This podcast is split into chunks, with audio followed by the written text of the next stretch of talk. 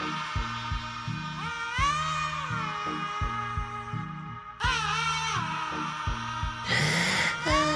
ha ha ha ha ha ha ha.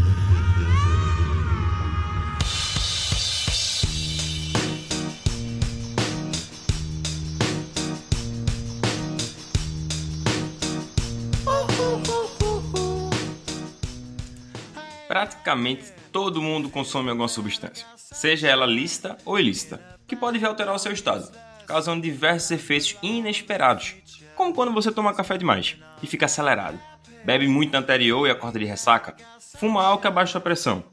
E seja em festa, baile funk, vaquejada, rave ou até mesmo na sua própria casa, todo usuário está suscetível a encarar uma bad, ou então presenciar alguém tendo uma.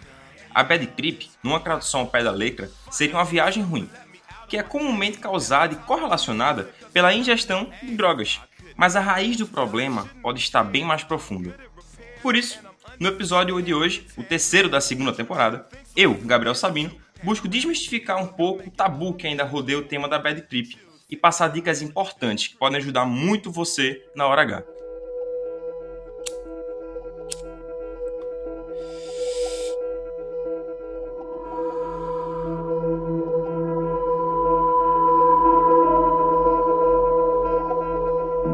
Ansiedade, paranoia, sensação de formigamento no corpo, suor, pensamentos depressivos, agitação, enfim. Esses são alguns dos principais sintomas que maconheiros revelaram sentir durante uma bad trip. Sensações bem diferentes da calma, do relaxamento e da tranquilidade, que normalmente se procura com a cannabis. Eu mesmo já presenciei amigos passando por situações bem complicadas por fumarem uma maconha nova e achando que iria morrer por aquela chapação forte demais. Mas cara, deixa eu só te contar uma novidade. Nem meu amigo foi, e nem você será a primeira pessoa do mundo a morrer por overdose de maconha. Para falar a verdade, é humanamente impossível isso acontecer. Calcula-se que seria necessária a ingestão de algumas centenas de quilos num espaço de tempo inferior a 15 minutos para talvez isso vir a ocorrer. E olha que a maconha dá boa, nada de pressado não, viu? Sempre acreditei e levo comigo a filosofia que a maconha não é uma planta que vira a chave, e sim ela amplifica. A maconha por si só não te deixa ansioso, ela expande um quadro de ansiedade que já estava em processo dentro de você. Mas claro, esse é o meu entendimento da planta.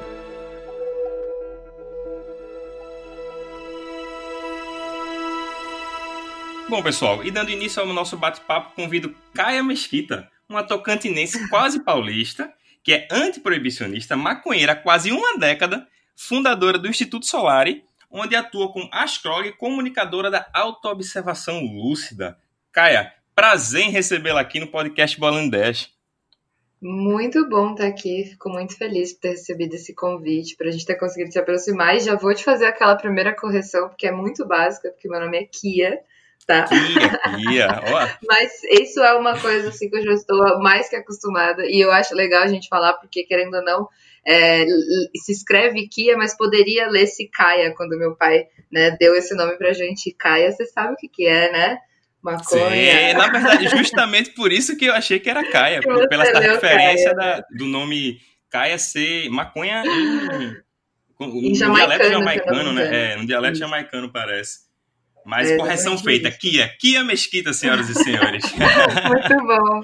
Bom, eu estou fazendo por aí na internet agora, né, esse projeto de antiproibicionista, mas eu sempre fui antiproibicionista na vida, né? Só comecei a fazer isso digitalmente agora por uma responsabilidade pela questão social estar cada vez mais urgente e alarmista, né? Na verdade, acho que desde que eu nasci ela já estava, mas agora eu tenho esse tempo e, e, e essa disposição para estar tá me colocando aí para o que tem que ser feito socialmente, né? Com toda certeza. Esse, esse projeto do Instituto Solar, no caso, tange um pouco a isso, né? É, o, o Solar eu comecei ele em 2015 para 2016 com um, o intuito de desmistificar o uso da astrologia. Né? A astrologia é uma tecnologia ancestral que não, não tem exatamente a ver com o que as pessoas arremetem hoje, né? Tipo, ah, o signo, o horóscopo, o astrólogo convencional, como a gente imagina aqui na nossa sociedade ocidental, é completamente diferente do intuito de onde nasceu o estudo da astrologia, filosofia. Inclusive, por exemplo, né, a astrologia ela vem de África, Egito Antigo.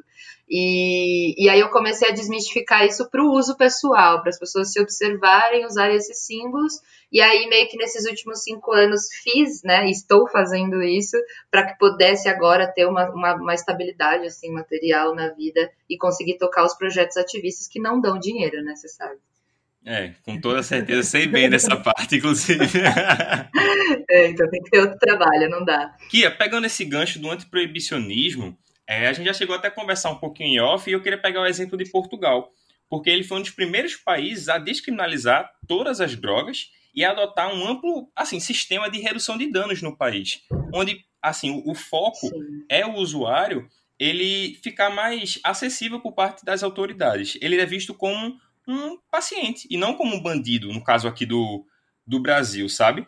E assim, é, dessa Sim. forma, a gente pode estar considerando isso como se fosse um possível gatilho justamente para a bad trip, né? No caso, num âmbito mais institucional, de política pública, correto?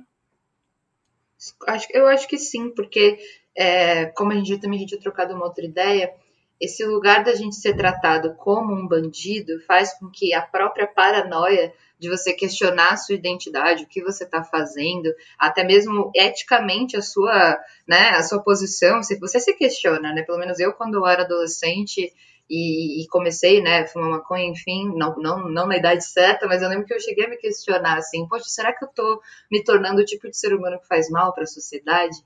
Sabe?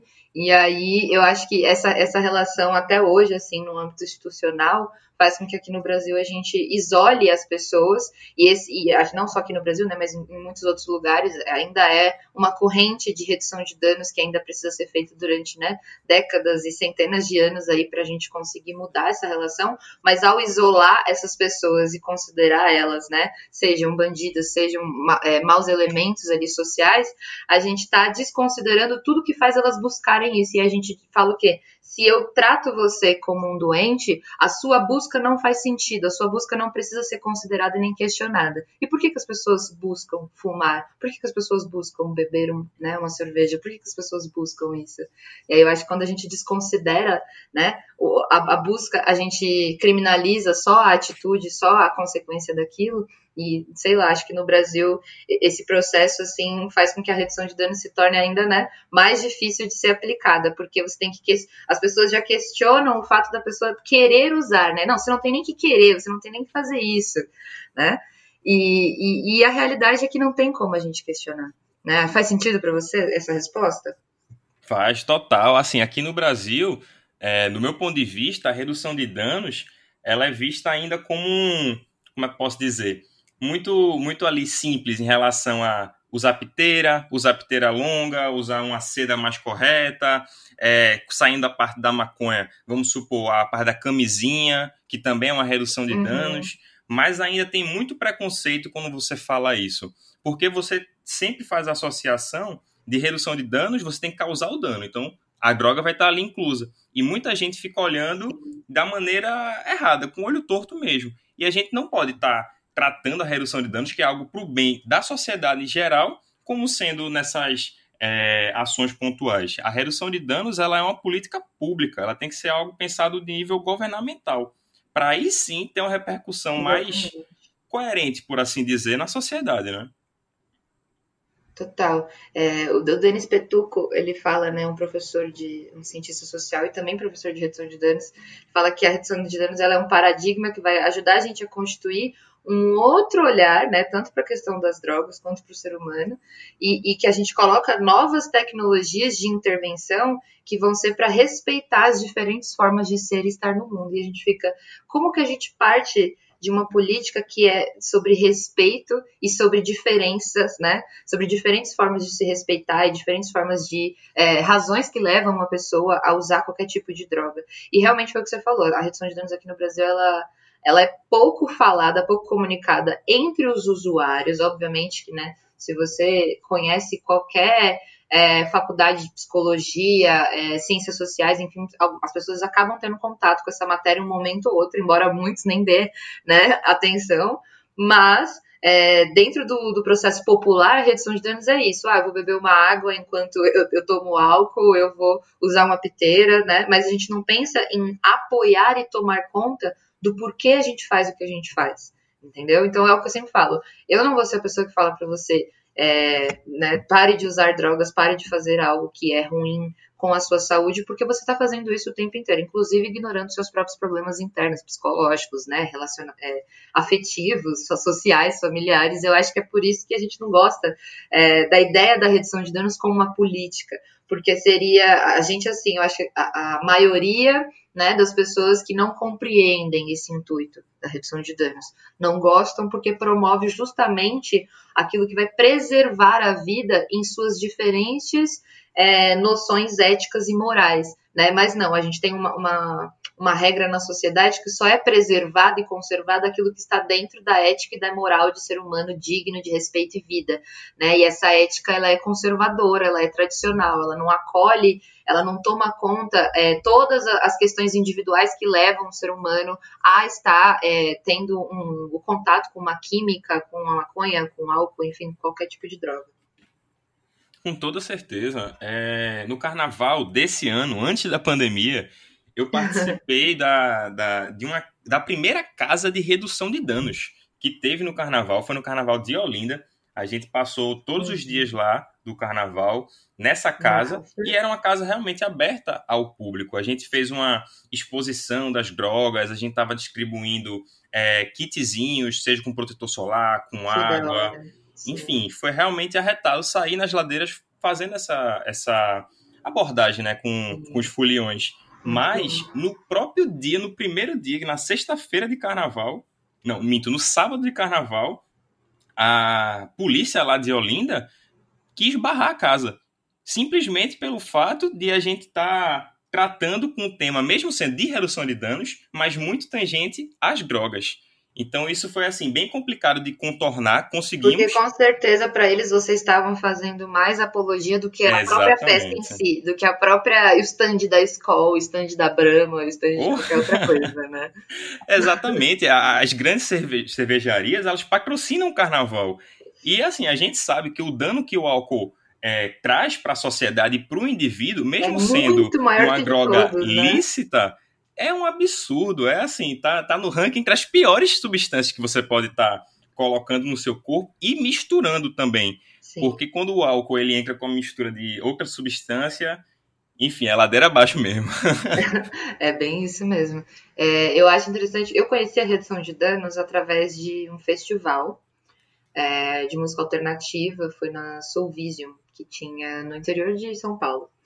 E, e aí nesse festival tinha né, a tenda da Respire, redução de danos, e a, na época eles estavam lançando aquele aplicativo, né, e, e, a redução de danos tinha entrado como ação né, de saúde pública, da política de drogas, na verdade, é, atualmente, né, no ano passado o governo Bolsonaro veio a retirar, mas, enfim, estava tendo todo uma, um levantamento, uma ascensão do processo da redução, só que eu trombei bem ali no lugar certo, que era o lugar da festa. Né? E, e, o meu parceiro, o Yuri, ele já tinha essas noções da redução de danos, porque ele sempre foi a pessoa de estudar as coisas que ele faz, né? Por si só, não por é porque as pessoas falassem que era normal isso, né? Porque ele é meio curioso. E aí ele já, já me trazia muito do conhecimento de como a gente tinha que lidar com essa com, enfim, as substâncias, seja o LSD, que é o mais usado nesse tipo de festivais. Só que ele né, me levou até a tenda e falou: Nossa, conhece aqui essas pessoas, olha que importante o trabalho que elas estão fazendo. E era justamente sobre isso, sobre olhar, sobre ajudar as pessoas a, a, a perceberem como elas estão fazendo, o que elas estão fazendo, se elas precisam de ajuda né? Porque muitas das vezes é óbvio que a pessoa vai utilizar, por exemplo, uma certa quantidade de droga e ela não tá vendo o que ela tá fazendo, mas aí depois vai vir a consequência. Então você também vai ter que ajudar ela a lidar com essa consequência sem desrespeitar, sem ser moralista, sem, né? enfim, justamente acolhendo ali aquele ser humano.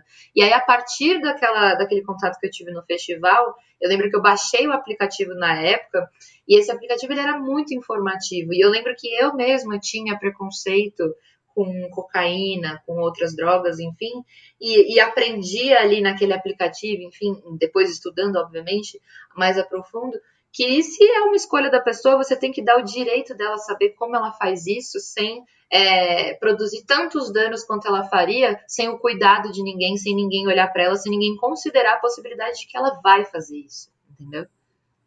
Ah, com toda certeza. A gente tem que ter esse, esse tato com a pessoa, principalmente quando ela está sob algum efeito de alguma substância. Uhum. Se você for moralista justamente nessa nesse momento, você vai estar tá prejudicando a pessoa e não ajudando ela, mesmo que sua intenção inicial tenha sido a ajuda, né?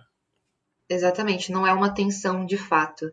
É o que eu sempre falo, a gente quer cuidar das pessoas, mas a gente quer cuidar segundo o que a gente acha melhor para elas né? Pois é. E isso é. não é cuidado, isso ainda isso é uma forma de autocentramento. Eu aprendi isso no budismo. Mas, já que a gente mencionou, principalmente esses stands que tem raves em festivais alternativos e tal, é, eles falam muito também de fatores exógenos e endógenos que a pessoa pode estar tá ali tomando também cuidado e se precavindo para não, não ter uma bad trip seja na festa ou seja em outro momento que você vai estar consumindo a substância, né? Assim, a gente pode considerar que a, a astrologia teria como explicar um pouco disso ou, ou não tange por esse lado, não?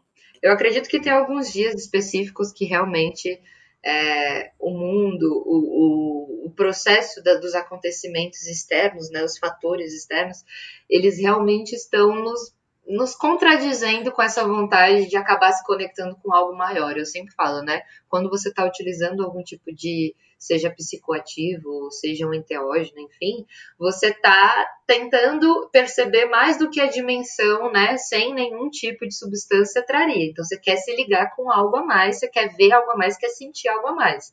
E aí você tem que saber se o dia que você está fazendo isso realmente é um dia bom para que você, né, se abra nesse nível aí é, e deixe o seu inconsciente perambular solto, porque aí o inconsciente pode se trombar com o inconsciente coletivo, né? Mas eu acredito que, independente se Mercúrio está retrógrado, se a Lua está fora de curso, se qualquer coisa que está acontecendo no céu não está tão favorável assim para harmonia, o que, o que ajuda tanto com a astrologia, tanto para redução de danos, é você ter a consciência ali é, do, de quais seriam os lugares que você não gostaria de visitar. Né? Então, do que está acontecendo atualmente na sua vida, das, dos possíveis pensamentos que você sabe, você sabe os pensamentos que você tenta fugir.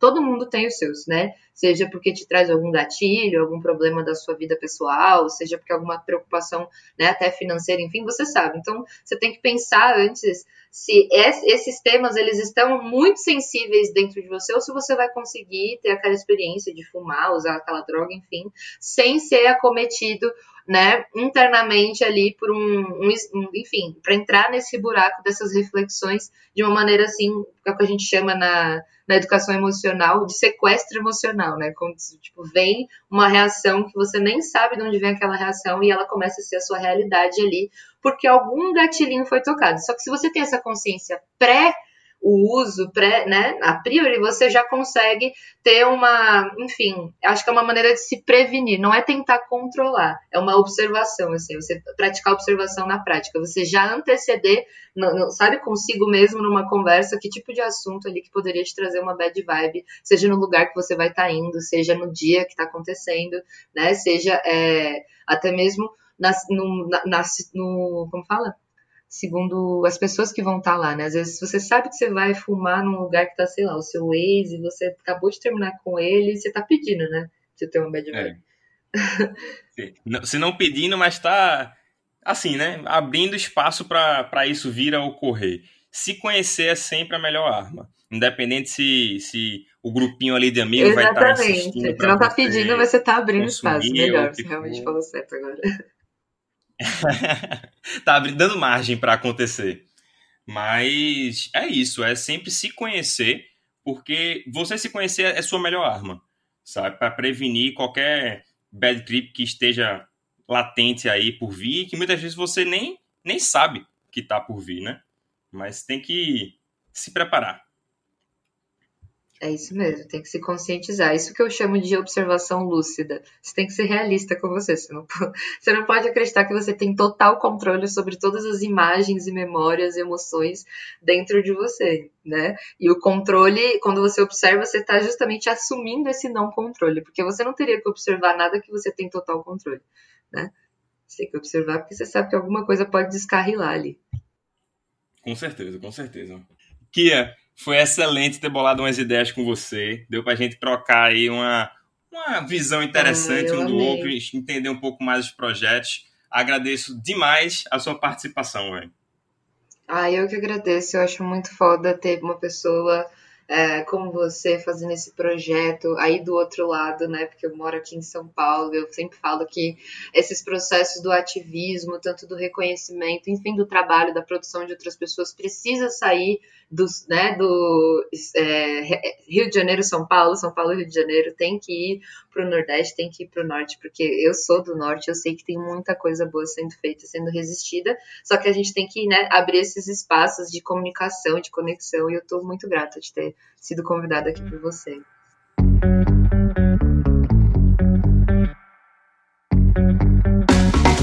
Todo dia tem um dia santo. Eu não troco a luta pra viver no tronco. Quebra a corrente, foge da senzala. Câmbio, câmbio, street, jungle. Mas tá, agora imagine o cenário em que você tomou aquele negocinho ou fumou algo que não estava acostumado e bateu a bad. O que fazer?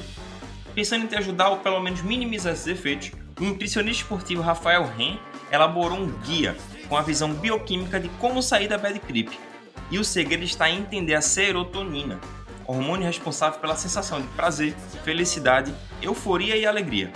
Quando consumimos algo que a altera, podemos vir a sobrecarregar o nosso corpo.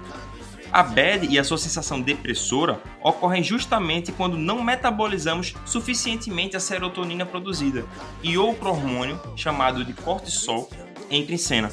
O cortisol é conhecido por ser o hormônio do estresse, da fúria e da tristeza.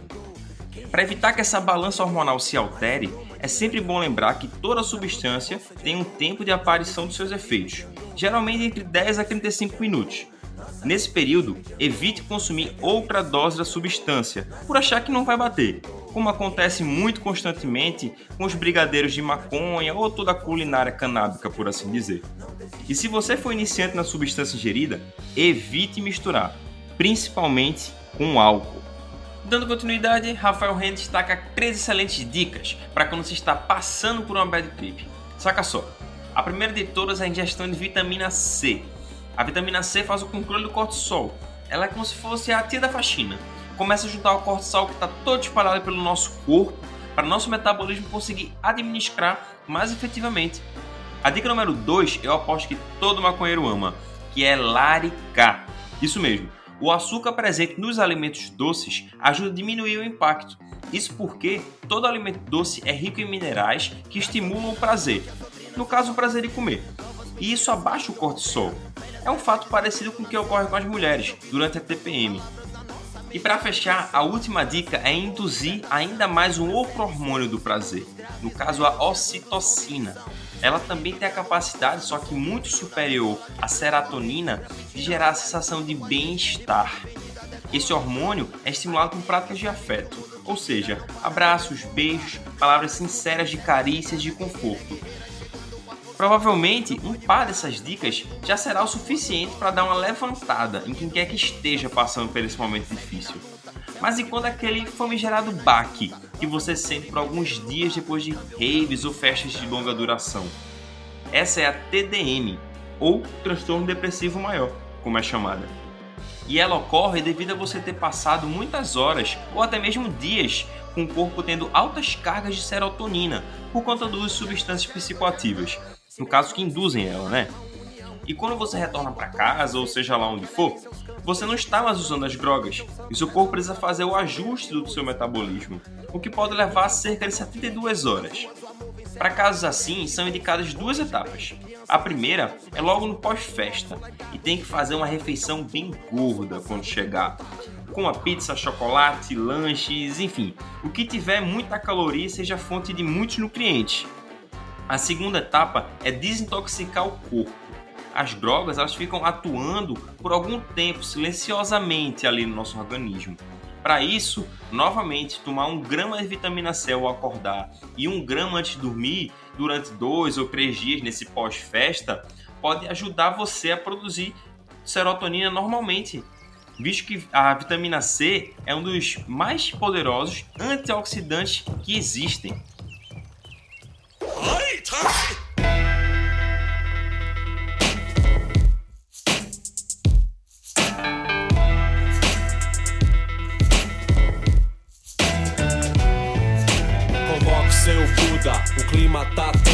Mandaram avisar que vão torrar o centro. Apesar de todas essas dicas que falamos por aqui, vale lembrar que cada pessoa é diferente uma da outra. Não dá para generalizar o que uma substância fez com alguém e o que fará com outra pessoa. Ou até mesmo se uma técnica para sair da bad funciona em um, venha funcionar em outro indivíduo. O que é certo é, se conheça, se previna e se respeite. Passar mal, seja lá de que forma, é algo natural na vida dos usuários. E sempre que você achar necessário, procure ajuda, seja de um grupo especializado em redução de danos ou até mesmo com seus amigos. E justamente, falando em amigos, compartilhe esse episódio com eles. E para ficar por dentro de tudo que a gente vem bolando de ideia, saca o nosso Instagram. É o arroba e é isso. Vou ficando por aqui. Grande abraço, pessoal. Valeu! É humilhação demais que não cabe nesse refrão. Ninjitsu, Oxalá, capoeira, jiu-jitsu. Shiva, Ganesh, Zeppelin, e Equilibrium. Ao trabalhador que corre atrás do pão. É humilhação demais que não cabe nesse refrão. Isso.